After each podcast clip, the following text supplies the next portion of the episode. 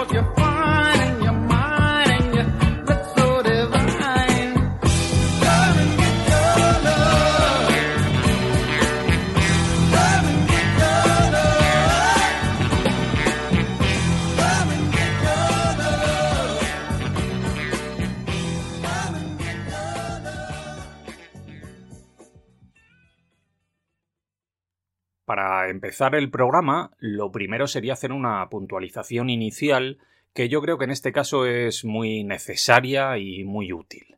A este respecto, quiero dejar claro ya desde el principio que yo siento un respeto casi reverencial por la saga El Padrino. Un respeto que hace que obligatoriamente tenga que tomarme muy en serio este programa. Muy, muy en serio. No obstante, como dije en el programa que hice hace algún tiempo eh, dedicado a la primera película de la trilogía, estas películas de la saga El Padrino no son películas cualesquiera. Estamos hablando de títulos legendarios, obras cumbre del arte cinematográfico y por ello de ellas se ha escrito ya hasta la saciedad. Hay centenares de libros, de revistas, de programas de televisión y, bueno, y por supuesto también montones de podcasts que han analizado las películas desde todos los puntos de vista posibles.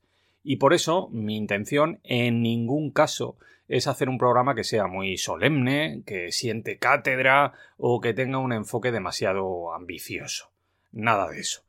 Lo que yo me propongo es simplemente recordar la película desde una óptica relajada, mencionando los datos más interesantes de la producción, analizando la trama desde la óptica de un espectador del siglo XXI y haciendo un repaso ameno y respetuoso por la impresionante lista de nombres que conforman el reparto y el apartado técnico de la película. Es decir, lo que trato de hacer siempre en el podcast, solo que en este caso todavía con más respeto y con una enorme admiración y cariño. Y ya está. Una vez eh, dicho esto, ahora vamos a meternos en harina.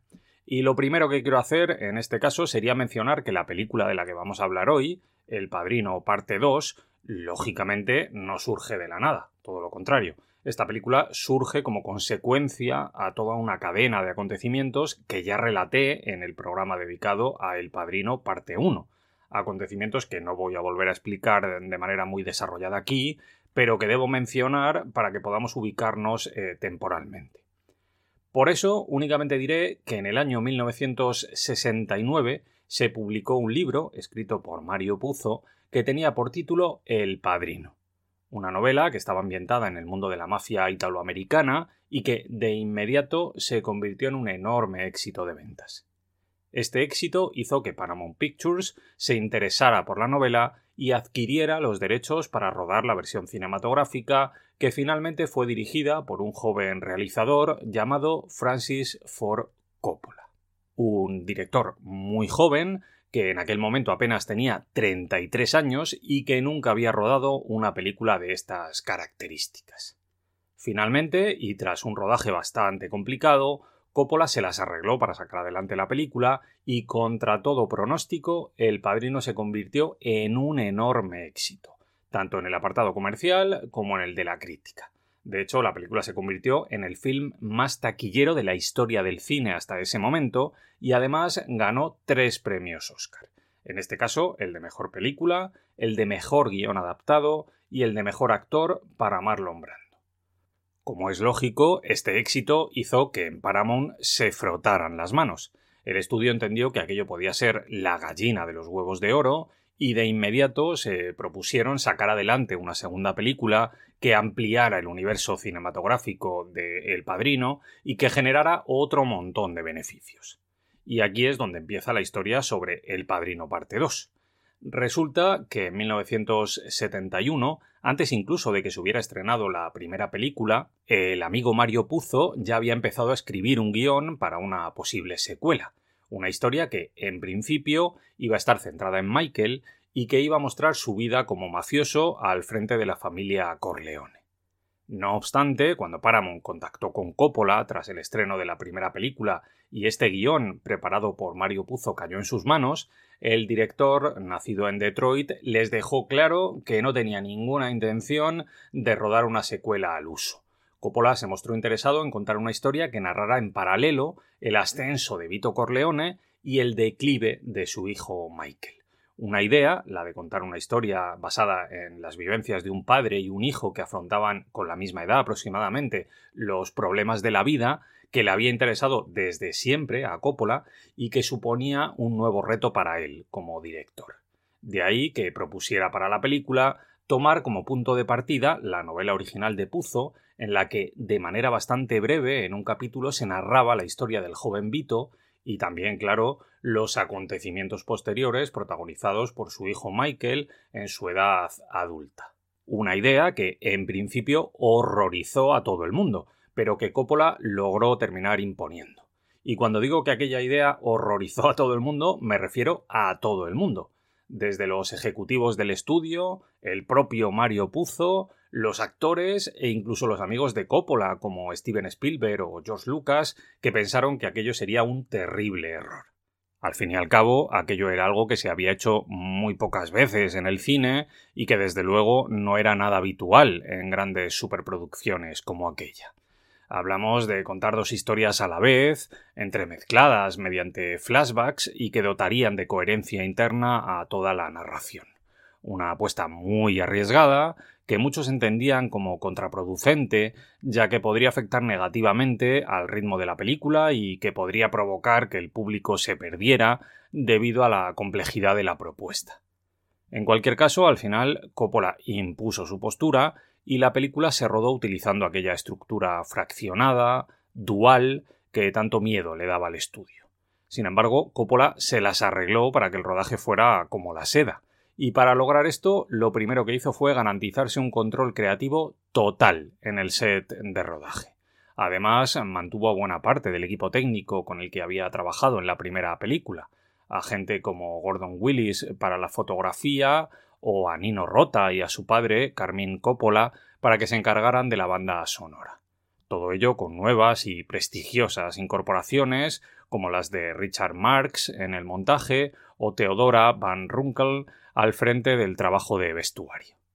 Finalmente, El Padrino Parte 2 se rodó entre el 1 de octubre de 1973 y el 19 de junio de 1974, con un presupuesto bastante amplio de 13 millones de dólares.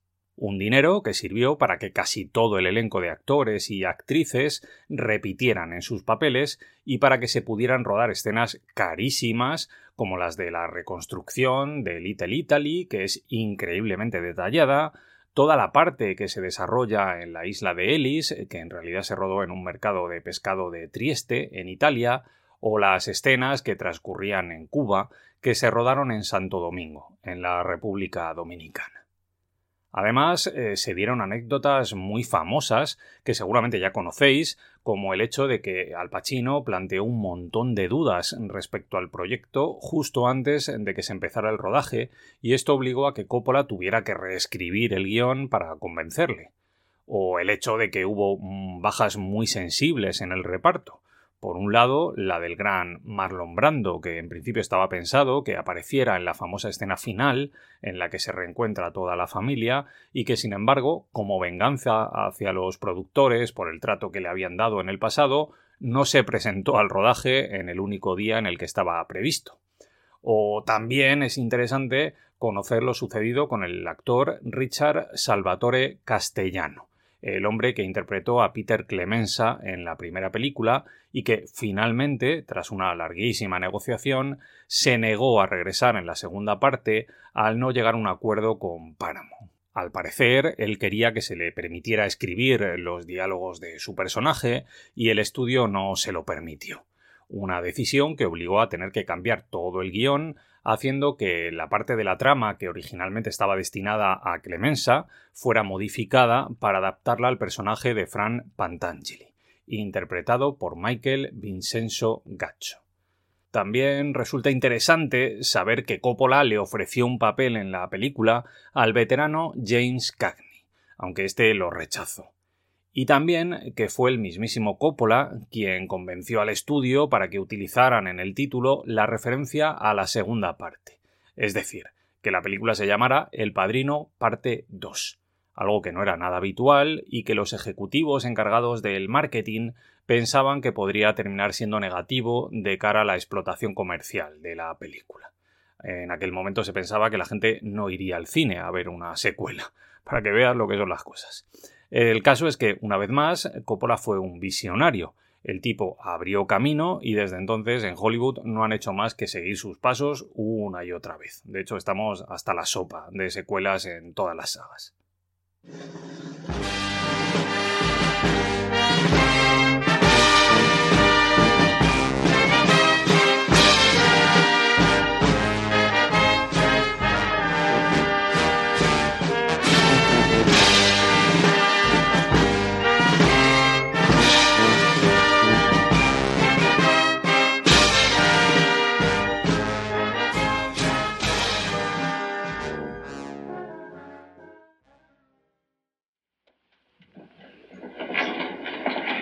Estaba totalmente convencido de que hablaríamos a solas. A estos hombres les confío mi vida, senador. Decirles que se marchen sería poco menos que un insulto. Bueno, no hay objeción por mi parte, pero le advierto que soy un hombre práctico y directo. Hablaré con mucha franqueza, tal vez eh, más duramente que cualquiera en mi posición le hubiese hablado.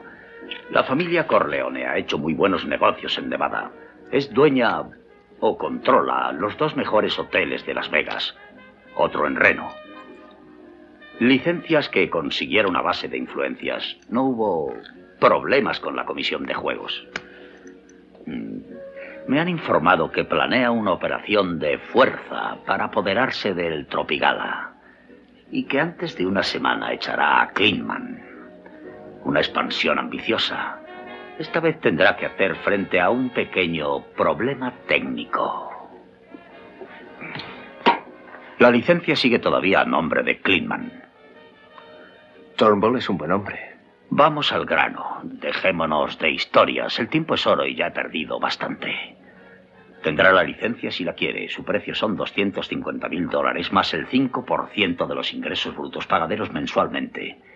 De los cuatro hoteles, señor. Corleone. Algo elevado. Esa licencia no excede de los 25.000, si no me equivoco. Exacto. Entonces, ¿por qué razón voy a pagar más? Porque tengo intención de exprimirle. Detesto a la gente como usted. No tolero que lleguen a este país honrado con su pelo aceitoso, sus horribles trajes de seda, haciéndose pasar por decentes ciudadanos americanos. Estoy dispuesto a hacer negocios con usted, pero desprecio su mascarada, la hiriente arrogancia que adoptan usted y toda su familia de mierda.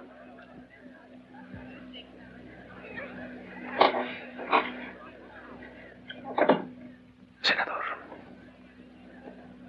los dos protagonizamos la misma hipocresía pero le fulminaré si vuelve a meterse con mi familia. Ah, de acuerdo. Entendido. Normalmente a la gente le gusta la marcha. Usted se resiste. Se lo diré de otra manera. Me pagará porque le interesa pagarme. Pero quiero la respuesta y el dinero mañana a mediodía. Ah, una advertencia. No más contactos directos conmigo. A partir de ahora trate con Turnbull. Abra la puerta. Senador, para que pueda dormir tranquilo, le contestaré ahora. Mi oferta es esta. Nada. Ni siquiera el precio de la licencia. Usted tendrá la amabilidad de pagarla por mí.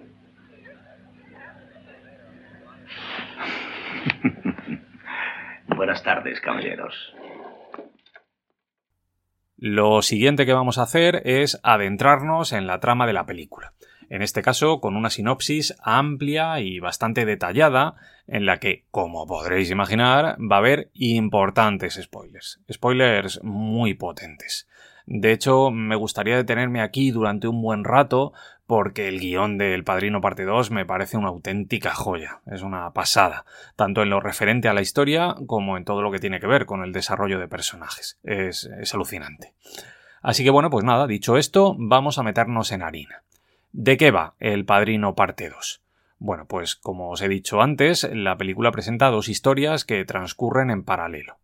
Una de ellas se desarrolla en los años 50 y tiene como protagonista a Michael Corleone. Y la otra se desarrolla en los primeros años del siglo XX para contarnos la historia de su padre, Vito, desde su infancia en Sicilia hasta su llegada a Nueva York y su conversión en campo de la mafia. La primera escena, que es mítica ya desde el principio, se desarrolla en la localidad de Corleone, en Sicilia, allá por el año 1901. Lo primero que Coppola nos muestra es un cortejo fúnebre que deambula por el campo y que se ve interrumpido por un tiroteo. Entonces sabemos que un mafioso local, un tipo llamado Don Ciccio, ha matado al padre y al hermano de un joven llamado Vito Andolini.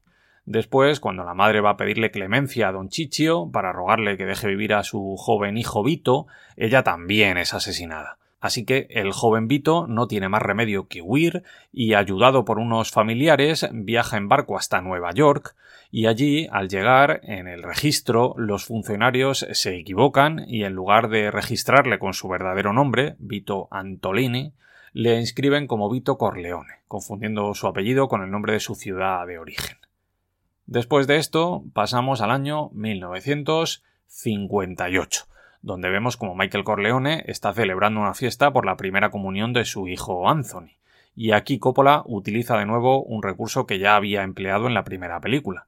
Nos muestra las dos caras de la familia Corleone. Por un lado, su fachada pública, que pretende ser respetable, y por otro lado, sus negocios turbios, que se resuelven de puertas para adentro. Y así vemos como Michael entra en conflicto con un senador, un tipo llamado Pat Gary, que tiene el control de los casinos en Nevada. Aunque personalmente lo que más me interesa de toda esta parte es el tratamiento que Michael le da a su hermanastro Tom Hagen, el personaje interpretado por Robert Duvall, al que ya conocíamos de la primera película, y a quien de manera muy clara aparta de todos los temas de dudosa legalidad, algo que en principio puede ser interpretado como falta de confianza, pero que en realidad es todo lo contrario. Michael está intentando lavar la imagen pública de la familia y para hacerlo necesita que Tom esté completamente al margen de estos asuntos. Vamos, que esté limpio. El caso es que en esta reunión familiar se nombra por primera vez a dos personajes que van a ser claves en la película.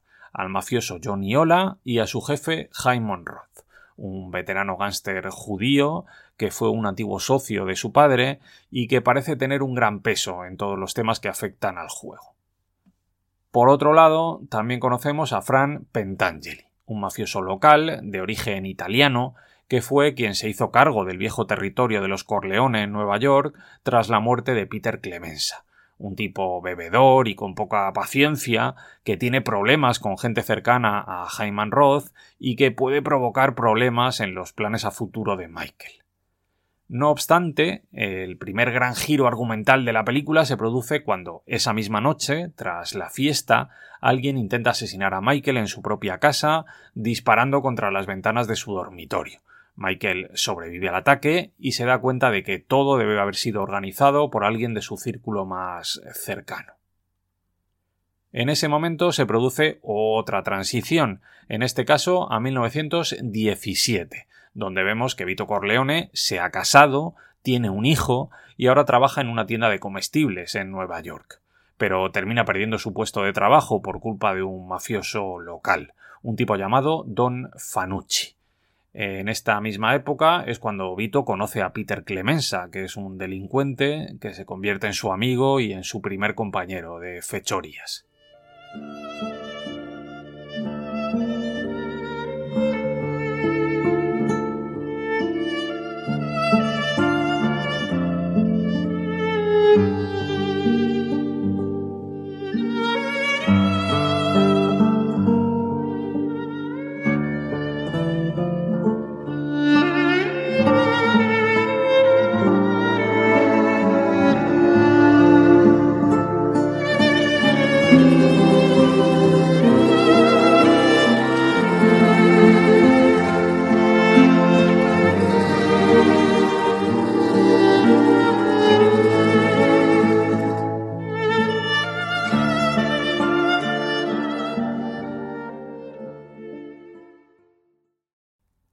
Vuelta a los años 50, de nuevo, vemos como Michael va a ver a Jaime Roth a Miami para sondearle sobre lo ocurrido. Entonces descubrimos que en realidad Michael no se fía de Roth y tiene intención de poner fin a todo aquello, aunque para conseguirlo primero debe ganarse su confianza. De ahí que Michael vuelva a encontrarse con Roth en La Habana para participar en un negocio. pero todo esto coincide con la revolución cubana de Fidel Castro y el plan termina yéndose al traste. Hay que decir que toda esta parte de la película es gloria bendita. Las escenas en las que vemos como Hyman Roth trata de saber si se puede fiar de Michael o no, el famoso reparto del pastel en modo metáfora sobre el reparto de beneficios allí en Cuba y sobre todo las escenas en las que Michael trata de saber quién le traicionó y termina descubriendo que quien estaba detrás de todo era su hermano Fredo. Toda esta parte son sencillamente momentos icónicos de la historia del cine. En particular yo destacaría dos momentos el momento en el que Michael se quiebra por dentro a descubrir la traición de Fredo en el local este de fiestas, cuando se da cuenta de que tiene una enorme confianza con Johnny Ola y de que le ha mentido, y también el momento en el que, durante la fiesta de fin de año, organizada por el presidente Batista, Michael agarra a Fredo por la cabeza, le da un beso en los labios y le dice Sé que fuiste tú, Fredo, me rompiste el corazón. Todo esto justo antes de que los rebeldes se hagan con el poder y todos tengan que salir de Cuba como buenamente pueden. Y por si todo esto fuera poco, al regresar a Estados Unidos, Michael descubre que Hyman Roth ha sobrevivido al intento de asesinato que él mismo puso en marcha y que su esposa Kay ha sufrido un inesperado aborto. Vamos, que se le va toda la mierda. De aquí volvemos a cambiar de marco temporal y volvemos a 1920 momento en el que el mafioso Don Fanucci descubre que Vito Corleone y sus amigos Clemenza y Tesio están haciendo trapicheos en la zona y les pide que le den una parte de sus ganancias. Pero Vito no se acobarda y les pide a sus amigos que le dejen resolver el problema, argumentando que le va a hacer a Fanucci una oferta que no podrá rechazar.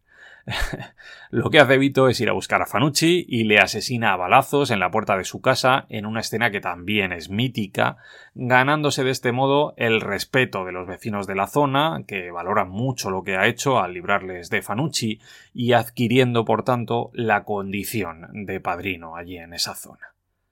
En este momento volvemos a los años 50 y vemos como Michael tiene que enfrentarse a un juicio ante el Comité del Senado, en el que el testigo principal que va a declarar en su contra es Pentangeli, el viejo amigo de su padre que se siente traicionado por Michael.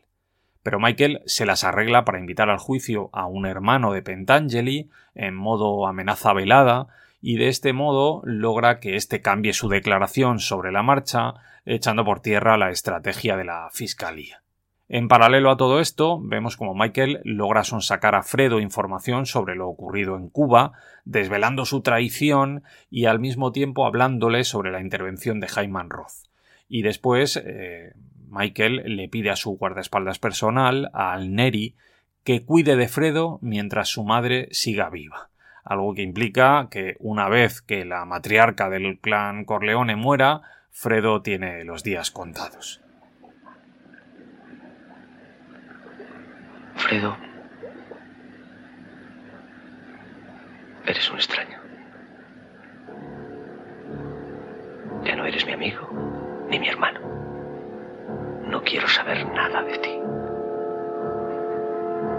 No quiero verte en los hoteles. Y mucho menos en mi casa. Si vas a ver a mamá, avísalo un día antes para que yo no aparezca por allí. Enterado.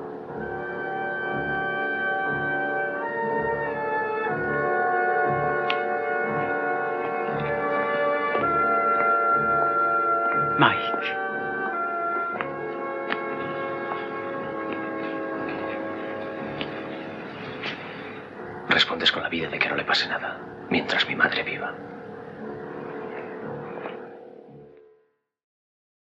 Después, Michael habla con Kay en una conversación muy cruda en la que ella le dice que quiere marcharse y que tiene intención de llevarse a los niños, que no soporta el tipo de hombre en el que se ha convertido Michael, que le tiene miedo.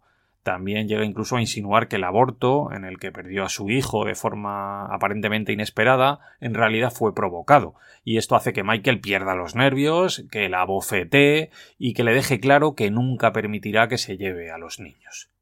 En 1925, Vito Corleone visita Sicilia por primera vez desde que salió de Italia y se presenta ante el anciano Don Ciccio, el hombre que mató a su familia, y Don Ciccio, que por cierto está bastante jodido ya por la edad, en un momento determinado le pregunta a Vito quién era su padre, a lo que Vito contesta Mi padre era Antonio Andolini, y esto es para ti y a continuación le clava un puñal en el estómago y le hace una raja por toda la barriga en una escena que es cojonuda. A mí esta escena me encanta.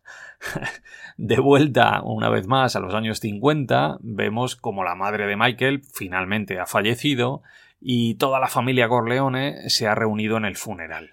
Michael todavía sigue rechazando a Fredo, pero finalmente, tras una conversación con Connie, cede, o al menos aparentemente cede, y perdona a su hermano. Michael y Fredo se abrazan, pero precisamente en ese momento, cuando están abrazados, Michael intercambia una mirada con Al Neri, con su guardaespaldas, dándole a entender que ya puede matarlo, siguiendo adelante con el plan que él mismo había trazado muchos años antes. En una escena durísima, muy contenida, pero durísima, que deja ver el tipo de hombre sin escrúpulos en el que se ha convertido Michael. Más tarde, Tom Hagen va a visitar a Pentangeli, a un sitio que parece ser una base militar, donde le tienen allí encerrado los agentes del FBI. Y esta escena es una auténtica joya. Probablemente es la escena que más me gusta de toda la película. Y mira que la película es soberbia y tiene un montón de escenas que molan, ¿eh? Pero esta escena, por alguna razón, me parece espectacular. Eh, ambos se ponen a conversar en el patio, a cielo abierto, mientras se forman unos puros, y hablan sobre el origen de las legiones romanas. Al principio es Pentangeli quien lleva la iniciativa en la conversación, y esto se nota incluso en la propia puesta en escena, en el trabajo que hace Coppola a la hora de contarnos los acontecimientos. Pero después, poco a poco, Tom Hagen se va haciendo con el poder y le plantea a Pentangeli una salida que beneficiaría a todos. Tom Hagen sugiere a Pentangeli que se suicide, como lo harían los romanos tras un complot fallido contra el emperador, para conseguir que al menos su familia sea perdonada. Vamos, lo que os digo, esta escena es una maravilla y está increíblemente bien interpretada. Los dos actores están soberbios. Después de esto, vemos que Michael sorprende a Kay en su casa visitando a sus hijos y aquí vemos otra escena brutal. Cuando Michael, sin decir una palabra, le cierra a Kay la puerta en la cara muy lentamente, dejándole entender que la va a dejar completamente al margen de la vida de sus hijos. Y después de esto, ya claro, nos plantamos en el gran clímax final en este caso, como suele ser habitual en la saga, con una serie de asesinatos orquestados por Michael que ponen fin a sus problemas de la manera más sangrienta posible, en modo traca final. Hyman Roth tiroteado en Miami, Frank Pentangeli encontrado muerto en su bañera y Fredo asesinado por Alneri en el lago mientras reza un ave María para pescar un pez. Todo ello mientras Michael observa desde la distancia. Vamos, espectacular. A continuación llega lo que podríamos definir como el largo epílogo final de la película, en este caso con tres escenas míticas que están entrelazadas y que ponen fin a El Padrino Parte 2. La primera de ellas tiene lugar en el año 1941, antes de los sucesos que vimos en la primera película. Aquí vemos como los miembros de la familia Corleone están preparando una fiesta sorpresa de cumpleaños para su padre, para Vito.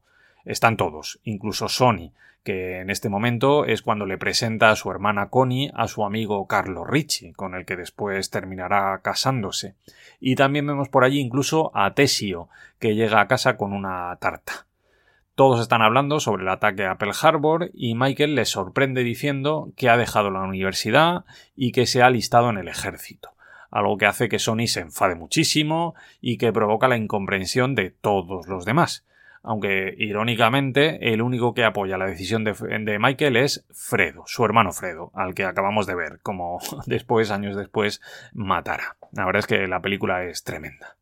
Después vemos como Vito llega a casa, aunque no llegamos a verle nunca en pantalla, porque como os dije antes al principio del programa, Marlon Brando no se presentó al rodaje el día en el que estaba estipulado. Bueno, el caso es que, aunque no vemos a Vito Corleone, sí que vemos como todos los miembros de la familia salen de la habitación y van a saludarle, dejando a Michael solo y pensativo en el salón. Después de esto vemos otra escena que tiene lugar en 1925 y que es muy breve y en ella nos muestran a Vito, joven, con su familia cogiendo un tren para dejar Corleone y volver a Estados Unidos después de haber dejado las cosas allí bien atadas. Y finalmente la película termina con Michael solo en el complejo del lago Tahoe, meditando sobre todo lo que ha sucedido y tratando de asumir que al tratar de salvar a su familia la ha terminado perdiendo para siempre.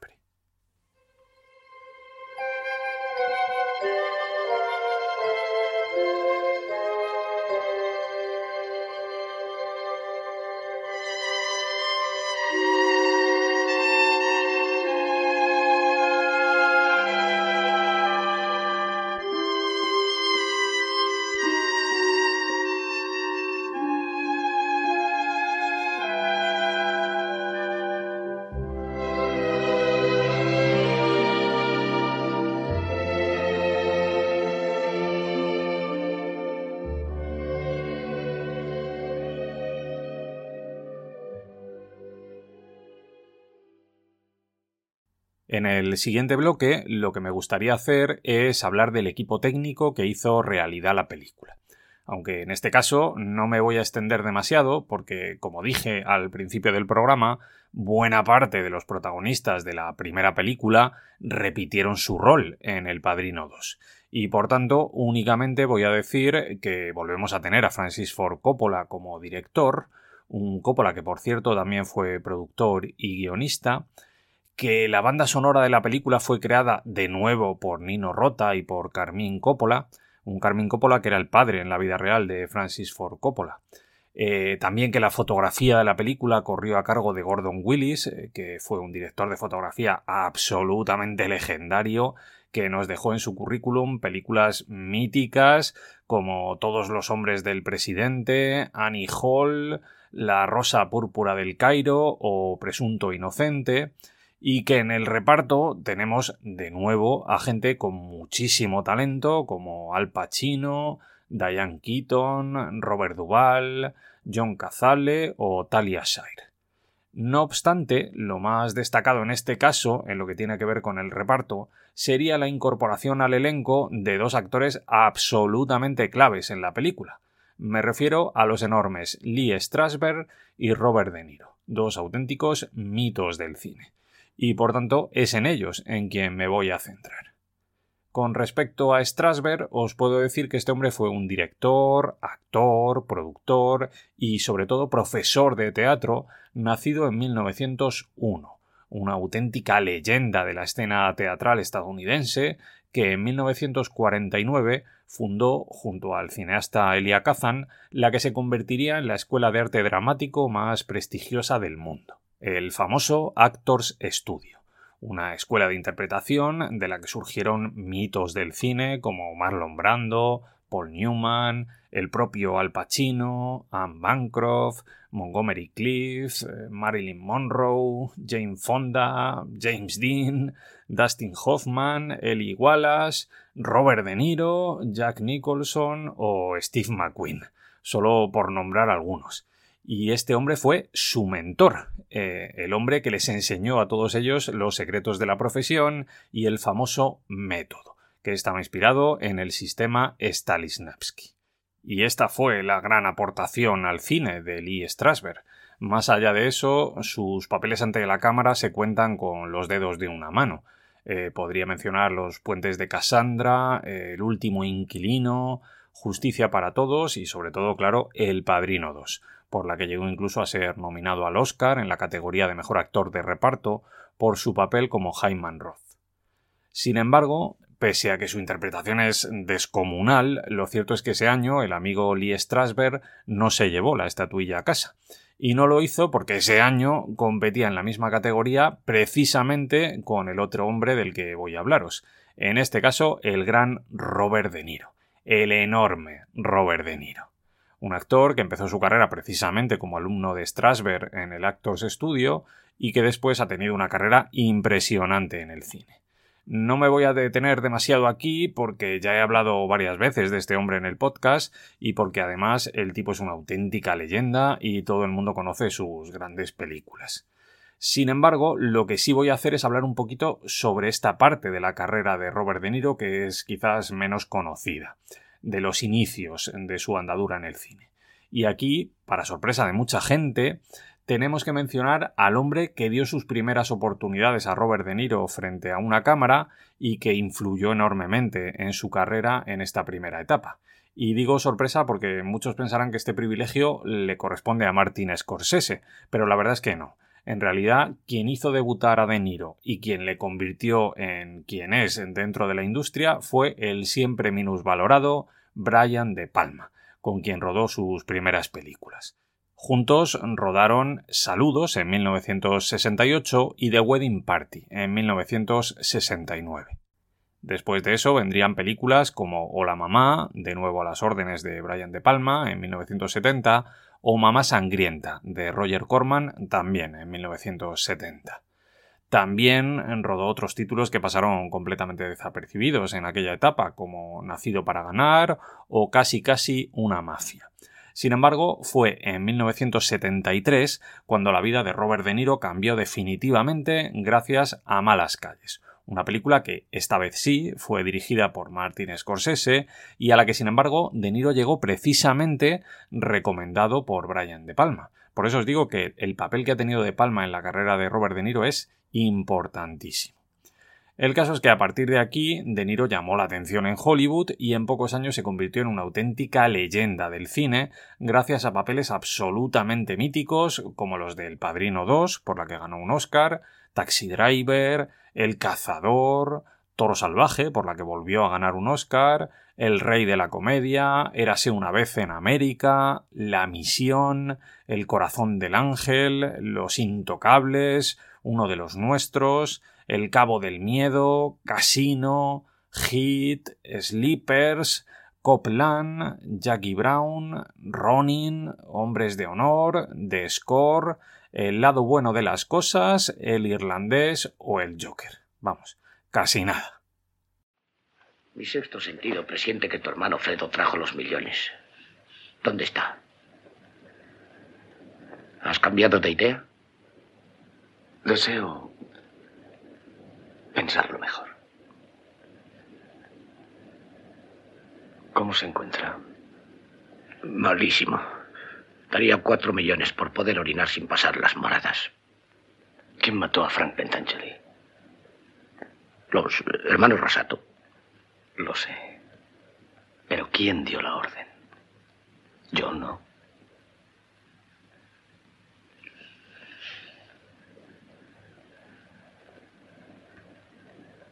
Era así una vez un chico.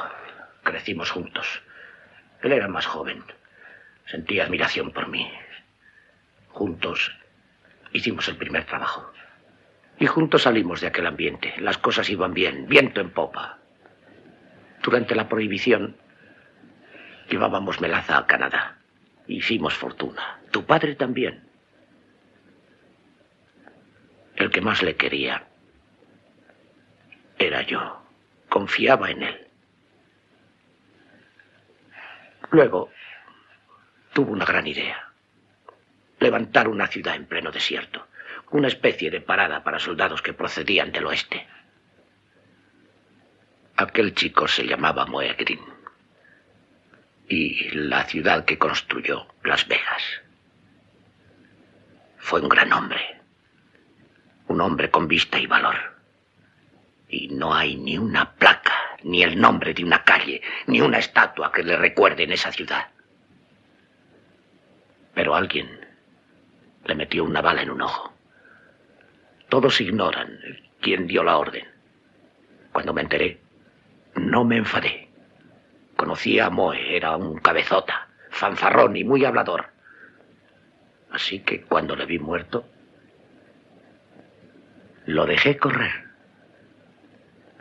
Entonces me dije a mí mismo, esto se lo ha buscado por imbécil. Y no pregunté quién dio la orden, porque no era asunto de mi incumbencia.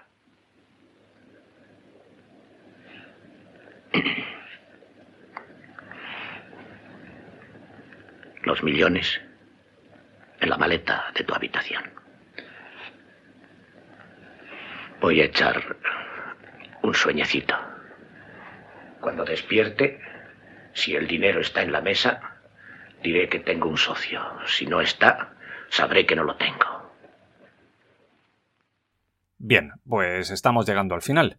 Pero antes de terminar el programa, quiero mencionar algunos datos concernientes a la película. Para empezar, El Padrino Parte 2 se estrenó el 12 de diciembre de 1974 en Nueva York, aunque después el estreno en el resto de Estados Unidos no se produciría hasta el 20 de diciembre de ese mismo año.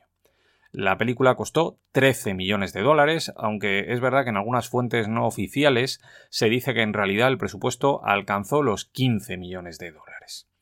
En el estreno original, en 1974, la película consiguió una recaudación de 47 millones de dólares solo en Estados Unidos. Todo un éxito que, sin embargo, no logró superar las cifras alcanzadas por la primera película. En cualquier caso, con los años y gracias a los sucesivos reestrenos, la película ha conseguido una cifra de recaudación que hoy en día se estima aproximadamente en 93 millones de dólares en todo el mundo. En lo que tiene que ver con la crítica, la película recibió inicialmente opiniones muy variadas.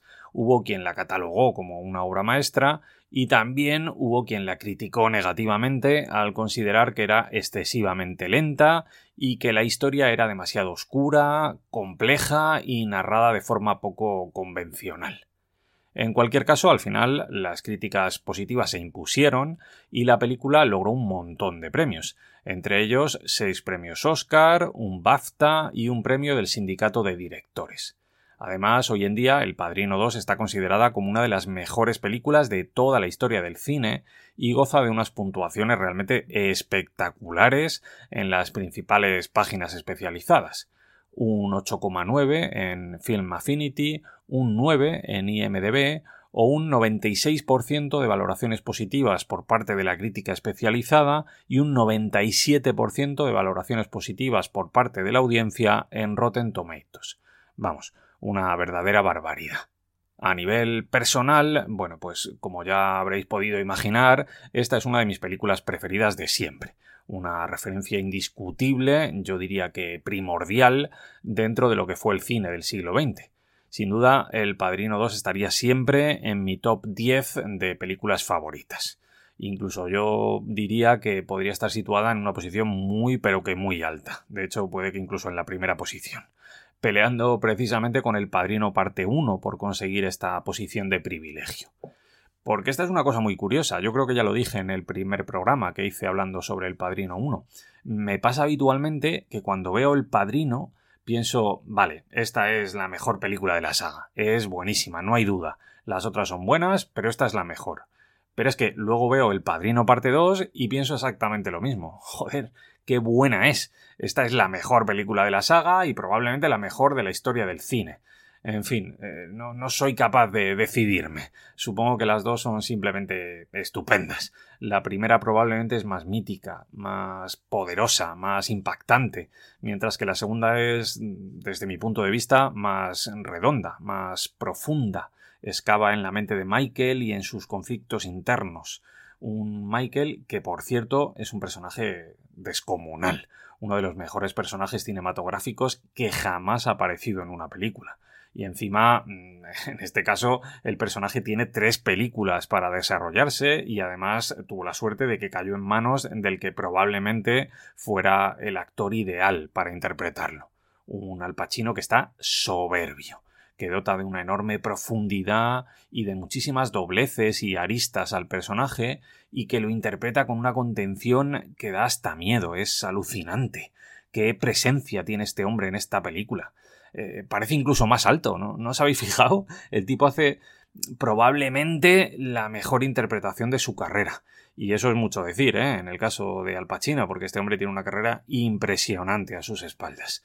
Todavía me sigue pareciendo increíble que ese año le negaran el Oscar. Es simplemente una broma de mal gusto. Habría sido increíble que ese año ganaran el Oscar De Niro y Al Pacino por una peli del padrino. Habría sido justísimo y legendario porque la verdad es que los dos están soberbios, ¿eh? De Niro también. Consiguiendo hacer suyo un personaje que era muy complicado y que además tenía trampa, porque las comparaciones con el trabajo que había hecho previamente Marlon Brando con este personaje eran inevitables. Y sin embargo, De Niro hace suyo el personaje y nos regala un Vito Corleone fantástico. Un personaje muy real, muy vivo, que complementa perfectamente a Michael como contrapunto. En fin, no me voy a liar más. Eh, solo queda decir que esta película es una joya, que para mí es un verdadero placer traerla al podcast y compartir mis impresiones con vosotros, porque la película simplemente me encanta.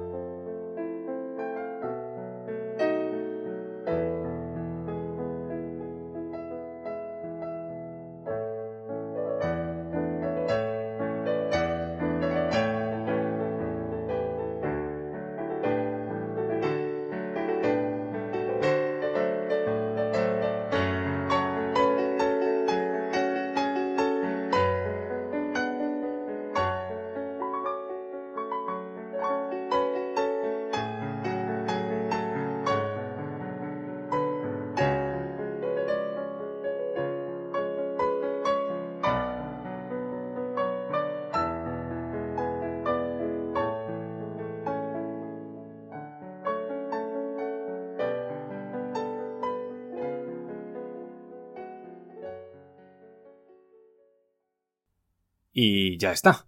Por mi parte, nada más. Con esto me despido.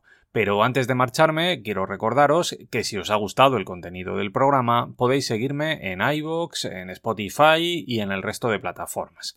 También en redes sociales a través de Twitter y de Instagram. Y también quiero recordaros que tenéis disponible en Amazon el libro de Spielberg a Marvel, un repaso por el mejor cine comercial de los últimos 50 años un libro que he escrito con mucho amor por el cine y que estoy seguro de que os va a gustar. Os dejo los enlaces de compra en la descripción de este audio. Nos vemos muy pronto amigos, un abrazo muy fuerte para todos.